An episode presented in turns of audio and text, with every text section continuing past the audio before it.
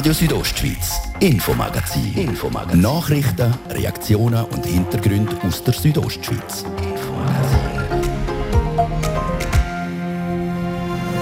Das Gerücht, dass Corona-Impfung junge Frauen unfruchtbar macht, hat die Runde gemacht. Biologisch hätte das nichts miteinander zu tun, sagt Kantonsärztin. Und und der zweite Punkt ist einfach die schlichte Erfahrung.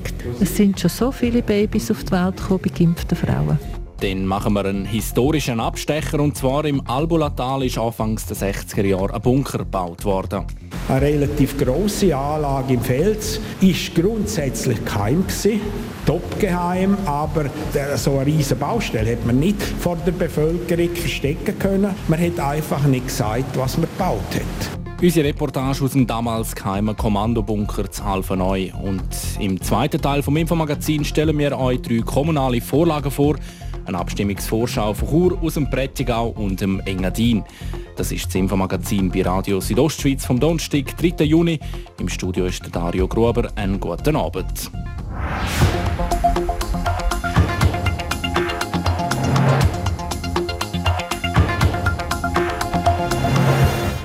Wir kennen es alle. Man liest etwas in den sozialen Medien von einer Person, die man gut kennt. Man fragt vielleicht nach, es führt zu einer Diskussion. Und schnell einmal stellt man sich die Frage, ob das, was man bis jetzt denkt hat, wirklich auch wahr ist. Oder ob das Gegenüber echt gleich recht hat mit seiner oder ihrer Sichtweise und überzeugenden Argument. Man lässt sich überzeugen, denkt vielleicht nochmal darüber nach, aber verbreitet dann die neue Meinung gleich ganz schnell an seine eigenen hunderten Freunde und Followers weiter. Aktuelles Beispiel die Behauptung, dass junge Frauen unfruchtbar werden, wenn sie sich gegen das Coronavirus impfen lassen. Der Gian Andrea Accola hat von der Bündner Kantonsärztin Marina Jamnitzki genau wissen, was da dran ist. Frau Jamnitzki, viele junge Frauen im gebärfähigen Alter machen sich Sorgen wegen dieser Impfung. Das könnte zu Unfruchtbarkeit führen. Wie erklären Sie sich die Angst? Oder ist sie irgendwie begründet auch? Nein, begründet ist sie nicht. Und da gibt es eigentlich zwei Sachen dazu. Das eine ist so die, die theoretische Wirkung von dem Impfstoff. Das andere ist das, was wir wirklich sehen im, im Leben. Jetzt von der theoretischen Wirkung, das ist ja der mRNA. Impfstoff, wo, wo eigentlich wie eine Art äh, eine Vorgabe gibt zum Produzieren von Protein und von, von Antikörpern. Der wird ja eingespritzt, geht in die Zellen wird dann gebraucht als Vorgabe für die Immunantwort und zerfällt dann. Jetzt, weil der halt RNA heißt, haben, glaube ich, viele Leute Angst, dass es mit der DNA etwas zu tun hat und mit der Fruchtbarkeit. Das ist aber rein vom theoretischen Wirkmechanismus. Es ist zwar nur ein Buchstabenunterschied, aber in der ganzen Wirksamkeit komplett etwas anderes. Also rein vom, von der biologischen Wirkungsart gibt es einfach überhaupt nichts, also mit Fruchtbarkeit hat das gar nichts zu tun. Von dem her ist, ist dort wirklich die Wahrscheinlichkeit null, dass das einen Einfluss hat auf die Fruchtbarkeit. Und der zweite Punkt ist einfach die schlichte Erfahrung, die sogenannte Empirie. Es sind schon so viele Babys auf die Welt gekommen bei geimpften Frauen die gesund sind. Die gesund sind. Ähm, der Bund will jetzt eben auch seine Impfkampagne oder eine Werbekampagne ausrichten, wo genau eben dann die jungen Frauen anspricht im gebärfähigen Alter. Ähm, kann man da in Graubünden auch erwarten, dass man irgendwie eine Kampagne fährt oder da mitmacht? Wir sind da jetzt dran, das anzuschauen, Bedürfnisse analysieren, wo sind die Lücken und werden dann reagieren darauf und etwas aufziehen. Es gibt also laut der Bündner Kantonsärztin nicht den geringsten Zusammenhang zwischen der Corona-Impfung und der Fruchtbarkeit.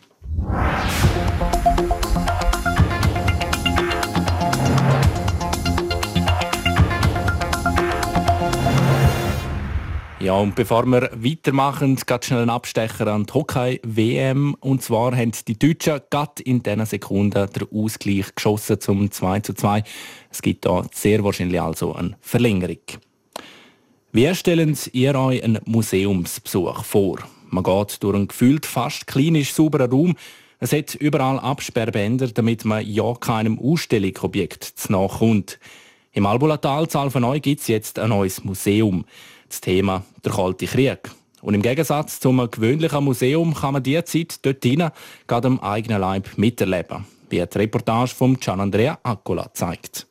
Es ist ein unscheinbares Töbeli auf der Nordseite vom Albulatal. Da, wo die Verbindungsstrasse von Surava auf Alvanoi mit einer Brücke und einer engen Rechtskurve ein kleines Bergbächli quert. Wenn man da vorbeikommt, dann fährt man mit dem Auto wohl meistens ziemlich Gedanken verloren dran vorbei. Auffallen tut einem auf den ersten Blick nichts.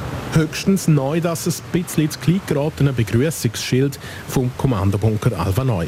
Hier, 200 Meter tief im Berg drin, hätten vor gut 60 Jahren die wichtigsten Entscheidungen der jüngeren Bündner Geschichte können fallen ohne dass es irgendwer gewusst hat. Eine relativ große Anlage im Fels ist grundsätzlich gewesen topgeheim, aber so eine riesige Baustelle hat man nicht vor der Bevölkerung verstecken können. Man hat einfach nicht gesagt, was man gebaut hat und verschiedene Spekulationen. Dann hat sich dann allgemein die Meinung durchgesetzt in der Zivilbevölkerung, da drinnen wird ein Militärspital gebaut. In Tat und Wahrheit stehen wir mit dem Hans Stäbler vom Verein Militärhistorische Anlagen Albulatal da, wo Brigadiers und andere hohe Offiziere von der Schweizer Armee die Bündner Grenze gegen den Angriff vom Warschauer Pakt am sowjetischen Militärbündnis im Kalten Krieg verteidigt hätten, wenn es denn gekommen wären. Gekommen sind sie zum Glück nicht, parat wären aber gewesen, versichert der Hans Stäbler. Die Schweizer Armee in der Zeit des Kalten Krieges hat natürlich eine ganz andere Größe als die Schweizer Armee heute, wo gerade noch 100'000 äh, ausgebildete Miliz äh, Armeeangehörige zur Verfügung hat. Äh, die Schweizer Armee hat im Kalten Krieg 600 bis 700.000 Mann gezählt. Wir gehen rein. Jetzt müssen wir da weg. Ich will ja nicht, dass jemand von euch nachher platt ist. Am Sonntag kann sich die Bevölkerung selber davon überzeugen, dass da in dem unscheinbaren Töbeli viel mehr war als nur ein Armeespital. Da steht die Bündner Antwort auf das Wettrüsten zwischen dem Nikita Khrushchev und dem John F. Kennedy. 200 Meter im Bergmassiv drin. Keine Atombomben oder Chemiewaffen hätte irgendetwas gegen das Bollwerk Salvaneu können ausrichten in den letzten vier Jahren ist der Bunker für insgesamt 50.000 Franken zu einem öffentlichen Museum umgebaut worden. Dienen Akko betätigt der Hans Stäbler einen schwarzen Drehschalter an der Spritzbetonwand. Das Licht eröffnet den Blick auf einen langen Gang mit Betonboden. An der Wand markiert eine Chronik auf Tafeln die wichtigsten Meilensteine vom Kalten Krieg von 1945 bis 1991. Gebaut worden ist der Bunker Zalvaneu anfangs der 60er Jahre. Man hat äh, von den Russen geredet und man hat von den Amerikanern geredet und die haben sich nicht gerne gehabt, die haben sich bekämpft und, und, und das ist ein Gefahrenpotenzial gewesen. und äh, die Schweiz hat sich darauf vorbereitet. Der Koreakrieg Kuba-Krise, Vietnam, Stellvertreterkrieg von der Weltgroßmächte NATO und Warschauer Pakt. Über Europa geht der riesige Vorhang, wo der Kontinent von russisch-finnischen Grenzen entlang dem Baltikum über Polen, Ostdeutschland bis Tschechien, Ungarn, Rumänien und Bulgarien halbiert. Österreich und Schweiz bleiben die einzigen beiden neutralen Inseln auf dem Kontinent. Das Schlafzimmer, ein Zimmer, zwei Zimmer bis vier Zimmer. Wenn nicht die ausgestellten Sturmgewehr 57 von der Schweizer Armee im Bunkergang schon genug den Rahmen setzen, dann macht es spätestens die Kurzdokumentation, wo der Besucher als erstes im Bunker zu sehen kriegt. Aus operativer Sicht war der Raum Graubünden für einen Angreifer für zwei Angriffsoptionen interessant. Von Osten aus dem Raum Innsbruck-Lambeck durch das Engadin in die Lombardei zur Umgehung von NATO-Kräften im Süden, von Osten und oder von Süden über die Bündner Pässe in den Raum Bodensee-Zürich oder in die Gotthardregion mit dem Ziel des Durchmarsches durch die Schweiz oder der Besetzung der Schweiz. Am Schluss endet der Film recht abrupt. Und das ist der Moment, wo der Besucher vom Kommandobunker Alvanoi selber zum Brigadier wird und alles unternimmt, zum Graubünden vor den Kommunisten zu verteidigen. Nachdem Besucher den Film gesehen haben, kriegen sie ein iPad und müssen sich durch die verschiedenen Kommandoräume vom Bunker durchtasten, geführt teilweise durch das iPad müssen Aufgaben erfüllen, müssen natürlich auch Fragen beantworten, klar. Und am Schluss trifft man sich wieder. Also man tut aktiv die Kommandobunkeranlage erleben, erkunden. Und so endet unsere Tour durch ein Museum, das einem 60 Jahre zurückversetzt. In ein Graubünden während dem Kalten Krieg. 1991 ist der eiserne Vorhang gefallen, die Sowjetunion hat sich aufgelöst und der Bunker sind Zweck erfüllt. Wie wir es gehört haben, ab dem Sonntag, 6. Juni, ist der ehemalige Kommandobunker der Schweizer Armee zu Alpha Neu für alle Interessierten zugänglich.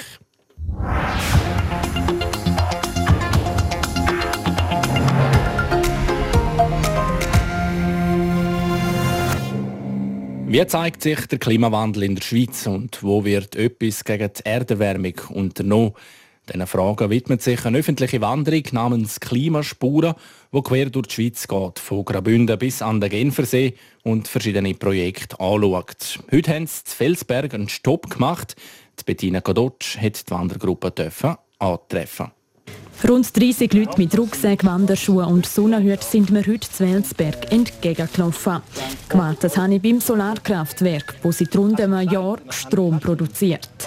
Das Solarkraftwerk ist eines von 50 Stops auf der Wanderung quer durch die Schweiz, wie mir der Dominik Sigrist, der zur Kerngruppe vom Projekt gehört, erklärt. Also Klimaschutzprojekt besuchen wir äh, innovative Vorhaben zwischen Graubünden und der Westschweiz.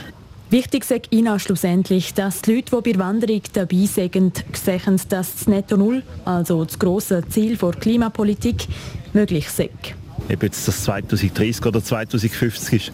Die Projekte sollen zeigen, was die Möglichkeiten sind, die wir haben und dass es machbar ist und dass wir eigentlich nicht eine unmögliche Aufgabe vor uns haben, aber man muss es eben angehen. Die Themen auf der Wanderung könnten unterschiedlicher nicht sein. Es geht um Mobilität, Produktion, Architektur, Planung, Forschung oder eben auch um Energie, wie heute in Felsberg. In Graubünden haben wir schon verschiedene Themengebiete angeschaut. Wir haben ja Gebäude als grosses Thema, äh, der Verkehr als weiteres Thema der Konsum. Das sind also die grossen Felder. Und dort schauen wir an, was man machen kann. Beispielsweise sind wir zu Damins bei der Rheinenergie. Die haben dort so ein äh, klimaneutrales Gebäude gebaut, das auch architektonisch ansprechend ist. Wir sind beim Retter Gurtner in Lags, was äh, der Massentourismus kann machen mit quasi dem Umbau äh, von der Bergbahnen, von der Hotellerie. Und wir werden jetzt heute Abend in Chur diskutieren mit äh, Politikern über die Mobilität. Wie sieht ein neues Mobilitätssystem aus, auch in Graubünden, nicht nur in den grossen Städten? So der Dominik Sigrist. Ich mische mich noch unter die Leute, die bei der Wanderung dabei sind. Es hat junge und ältere, Damen und Herren.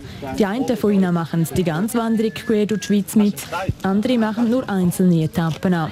Heute mit dabei war auch Romero aus Welsberg. Er läuft eine Amorat-Etappe mit, wo es um die Architektur geht. Der Architekturstudent sieht im Gebäudebereich nämlich großes Potenzial.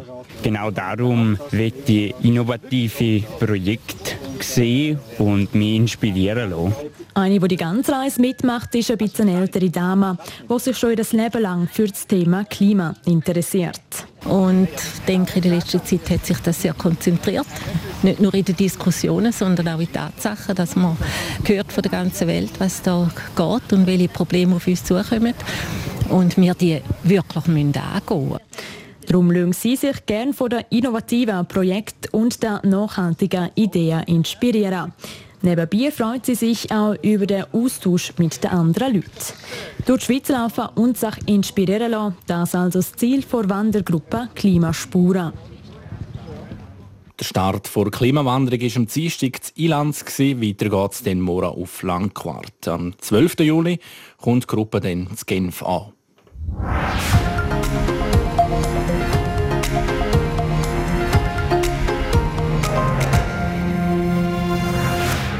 Das ist das Infomagazin auf Radio Südostschweiz. Gerade als nächstes geht es weiter mit ein bisschen Werbung und den Nachrichten und dann befassen wir uns mit dem Abstimmungssonntag vom 13. Juni und heute schauen wir in die Gemeinden. Ja, beide sind jetzt auf dem Sackbau voll parat und oh, der Stocki greift mit einem Brienzer an und unglaublich! Er macht alles einarmig, weil er etwas auf dem Handy schaut. Auch dir werdet es lieben. Ein Jahr lang alle Mobile-Abos geschenkt. quickline.ch Übrigens, mit den schwedischen Spezialitäten von IKEA wird dein Abendessen etwas ganz Besonderes. Egal ob süß oder salzig. In unserem Schwedenshop findest du alles für dein Restaurant zu Hause. Mach es zu deinem Sommer. IKEA. Ihr hört euer Radio für am Donnerstagnachmittag halb sechs. Kurznachrichten jetzt mit dem Fabio Theus. Gemäß der Bündner Kantonsärztin Marina Jamnitzki zeichnet sich ab, dass der Impfschutz gegen das Coronavirus länger anhält als bisher gedacht. Jene Menschen, die sich vor einem Jahr im Rahmen von Zulassungsstudien haben impfen lassen, seien heute immer noch zu 90 Prozent vor einer Infektion geschützt.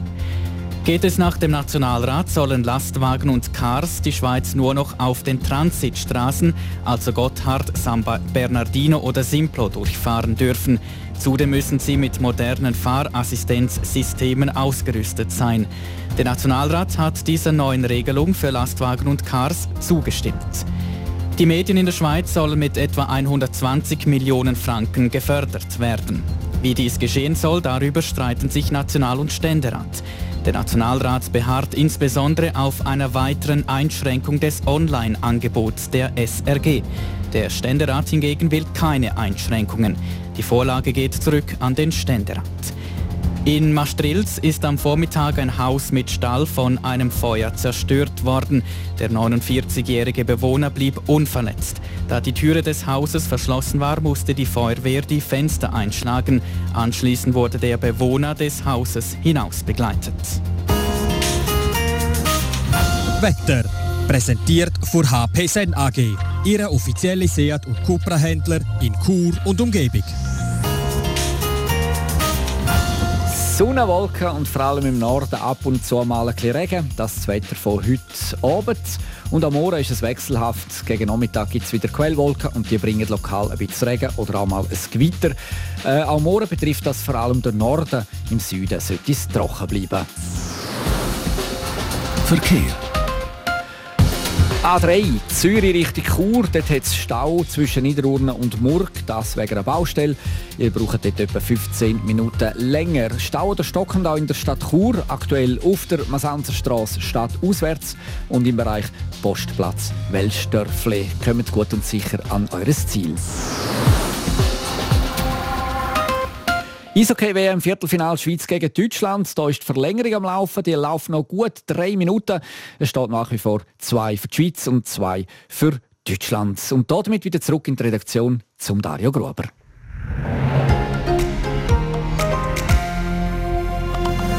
Radio Südostschweiz, Infomagazin. Infomagazin. Nachrichten, Reaktionen und Hintergründe aus der Südostschweiz.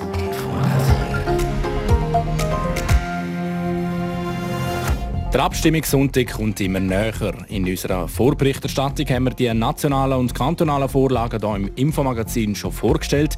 Ab heute schauen wir auf die einzelnen Gemeinden. Auch kommunal gibt es zwei, drei doch größere Vorlagen, wo die Stimmbevölkerung darüber entscheidet. Über nächsten Sonntag, dann am 13. Juni. Heute geht es um Stichwort Stadthalle, Schulschliessungen und Hotel. Der Abstimmungssonntag vom 13. Juni bei Radio Südostschweiz. Wir berichten umfassend über den Wahlkampf, zeigen Pro und Contra und liefern Zwischenergebnis und Analyse. Der eine oder die andere hat dort sicher schon einmal Party gefeiert oder durch Higa gelaufen, nämlich in der Churer Stadthalle. Jetzt soll die Stadthalle aber abgebrochen werden und Platz machen für die neue Talstation für die Brambrüersbahn. Zuerst aber muss die Stadt Chur das Areal der Stadthalle kaufen.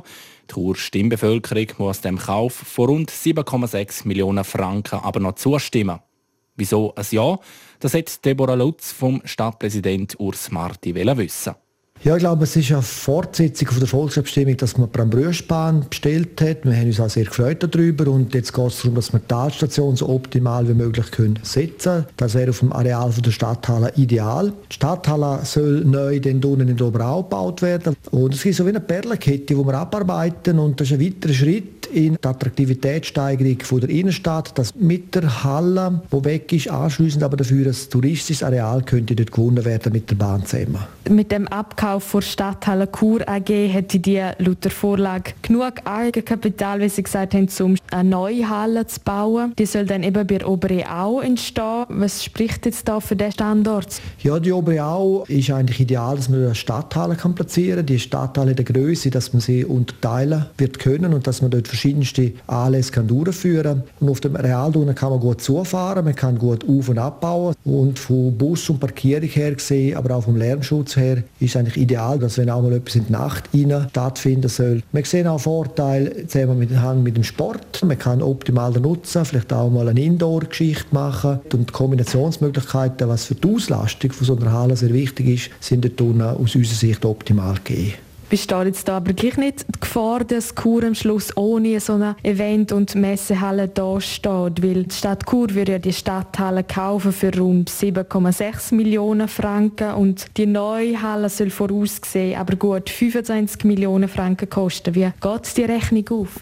Natürlich äh, das Risiko besteht, dass als Volk Nein äh, sagen tut. Wenn es aber Ja sagt, wird als Finanzierungskonzept mit dieser neuen Halle beschlossen werden. Und es ist natürlich so, dass die 7 Millionen noch nicht lange zum Halle bauen. Das wäre einfach das Eigenkapital. Es braucht auch noch etwas Fremdkapital. Und um das Fremdkapital zurückzuzahlen, braucht es dann auch etwa ein 40-jähriges Konzept, wo man wahrscheinlich auch muss, äh, gewisse Beiträge von der Stadt dürfen mitbrauchen, so wie wir es bei den Schulhäusern brauchen. Das ist ein öffentliches Gebäude, wo gewisse öffentliche Unterstützung braucht. Aber wir werden das separat nochmal in einer besonderen Volksabstimmung dann fragen, wo es nur um die Halle geht. Durch die Umnutzung von dem Stadtareal wird ja recht viel Platz auch frei. Was wird da konkret, was ist dort vorgesehen auf dieser Fläche? Ja, ich kann mal sagen, was wir nicht möchten. Wir möchten dort nicht Wohnbauten erstellen. Wir wollen eine innerstädtische Nutzung, die lebendig ist, die Gäste auf Kur bringt, die die Innenstadt belebt und Brambrüschbahn belebt. Und am naheliegendsten ist das Konzept, das im Bereich von Hotellerie, aber auch für junge Leute, für Biker und so weiter etwas darstellt.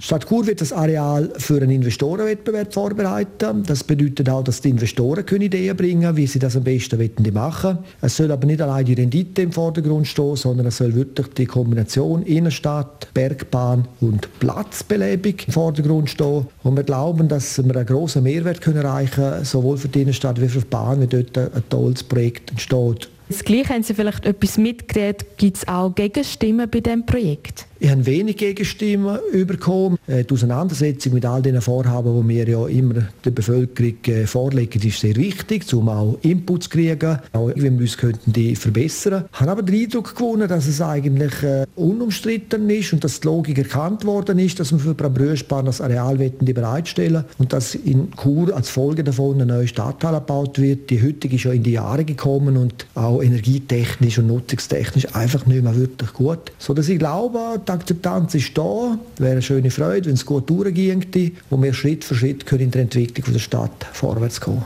Noch kurz zum Schluss in einem Satz. Warum hoffen Sie, dass bei der Abstimmung ein Ja rauskommt? Ich hoffe ein Ja, dass Chur weiter auf dem Weg unterstützt wird für eine attraktive Lebens-, Arbeits- und Wohnstadt. Das der Chur Stadtpräsident Urs Marti über den Kauf vom Areal Stadthalle für ganz eine andere Nutzung. Abgestimmt wird schon darüber, wie gesagt, am 13. Juni.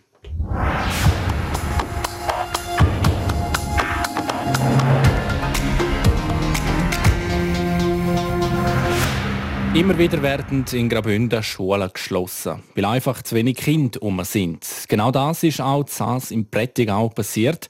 Ein Teil der Bevölkerung von Saas hat das Gefühl, dass da dabei über ihrem Kopf weg entschieden worden ist und hat darum fünf Initiativen eingereicht. Über die werden die Klosterser am 13. Juni dann abstimmen. Deborah Lutz erklärt, worum es da dabei geht. Sie hat mit den Befürwortern und den Gegnern geredet. Schulschliessungen sind ein emotionales Thema. In Saas im Prättigau gibt es darum aktuell grosse Diskussionen. Weil das Dorf zu wenig Kinder hat, sollen die weniger in Zukunft nicht mehr in Saas, sondern nach Klosters Serneus in die Schule. Das ist im Initiativkomitee Pro Schule Saas ein Dorn im Auge. Das Komitee will, dass Schulschliessungen in Zukunft vors Volk müssen und hat darum gerade fünf Initiativen eingereicht. Ursprünglich war nur eine geplant, wie der Paul Engler vom Initiativkomitee sagt.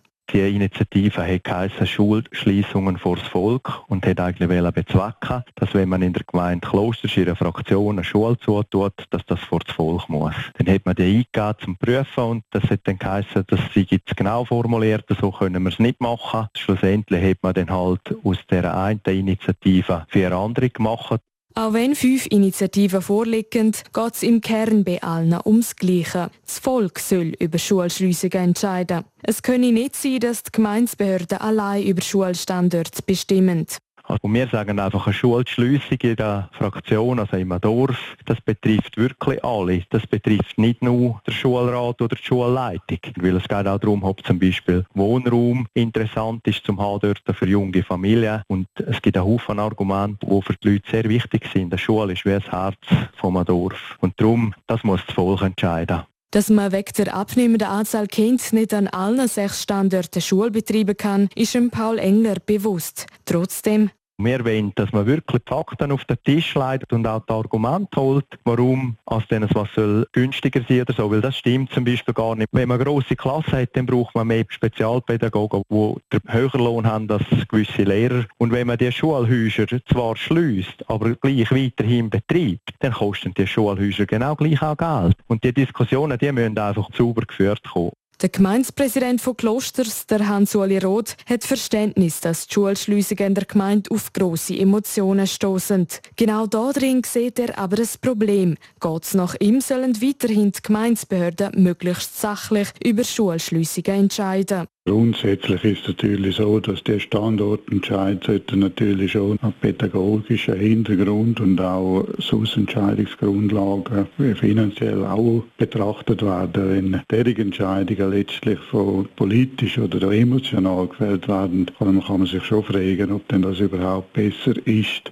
Grundsätzlich hätte er aber nichts gegen die Initiative. Viel mehr Sorgen macht am Hans-Uli Roth, wie die nachher umgesetzt werden sollen. Und wenn das Volk entscheiden würde, gäbe es auch noch ein anderes Problem. Die Meinungen gehen weit auseinander, driften weit auseinander. Ich werde persönlich mit zwei Lagern konfrontiert. Also einerseits natürlich mit den Initianten, aber andererseits auch mit Leuten, die den Schulstandort schlank halten wollen. Dann habe ich auch mit Eltern mehrere Gespräche geführt, die überhaupt keine Freude haben, wenn ihre Kinder in Kleinklassen würden zur Schule gehen müssen, die dann an der Qualität irgendwie zweifeln. Und weil die Meinungen zum Thema Schulschliessungen auseinandergehen, ist man sich wenigstens in einem Punkt einig. Es ist gut, wenn man jetzt darüber abstimmt. Übernächsten Sonntag wird sich an der Abstimmung zeigen, ob in Zukunft die Bevölkerung von Klosters bei zukünftigen Entscheidungen über die Schulstandorte der Gemeinde ein Wörtchen mitzureden hat oder nicht.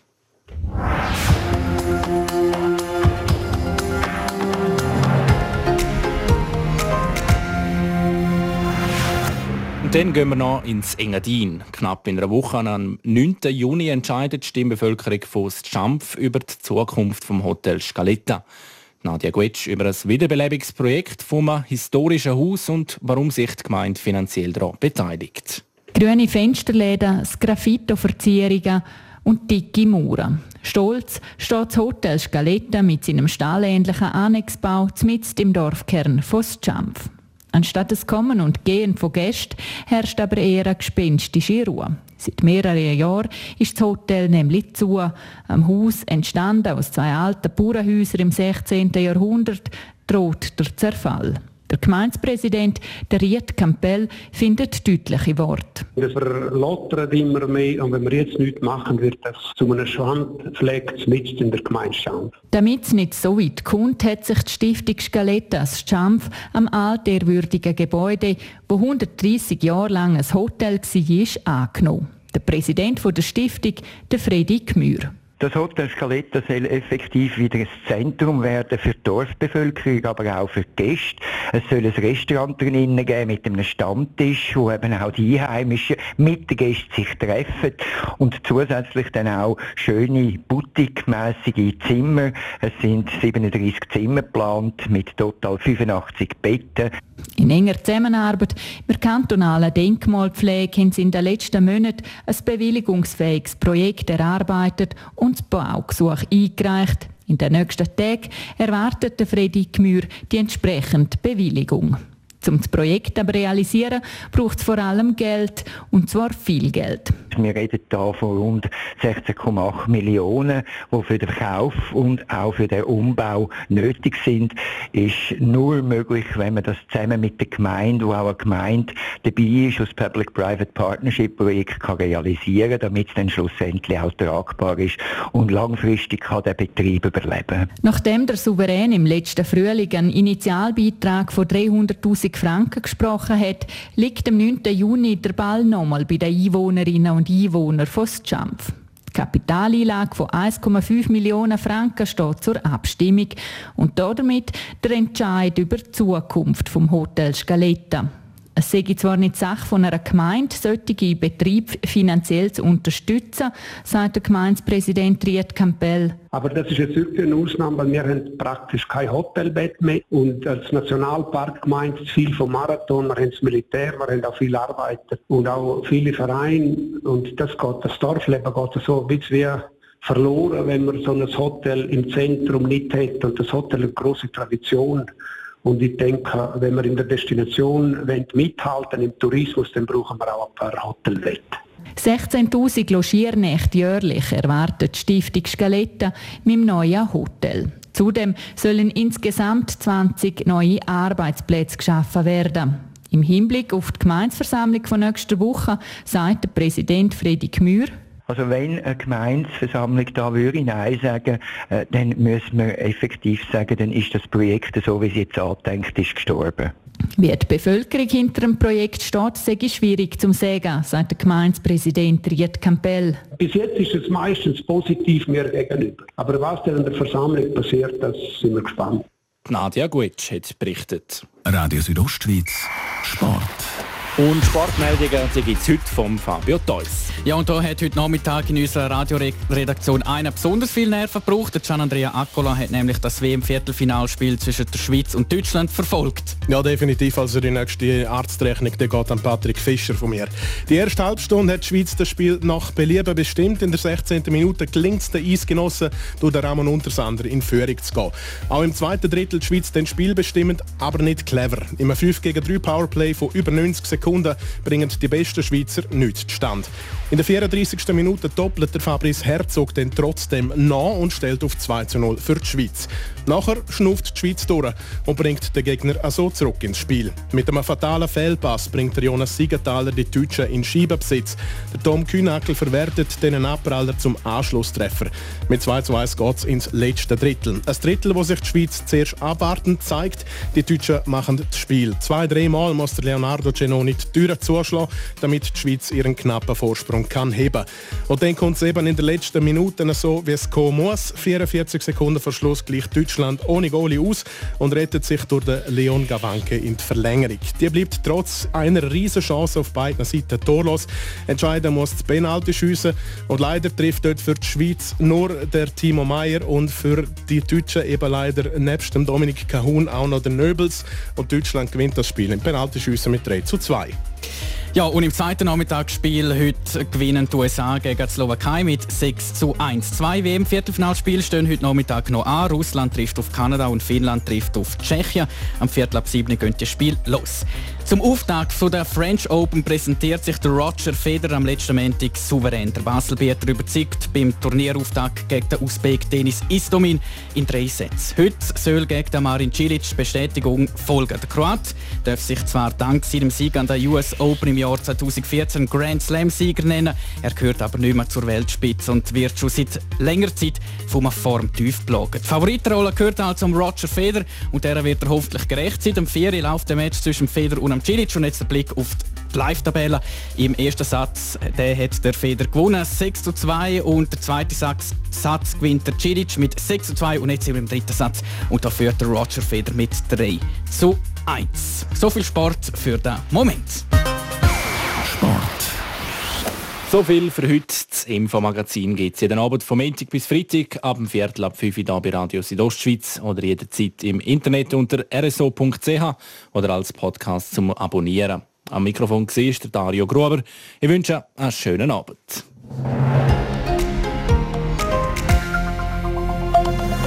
Radio Südostschweiz, Infomagazin. Infomagazin. Nachrichten, Reaktionen und Hintergründe aus der Südostschweiz. Infomagazin.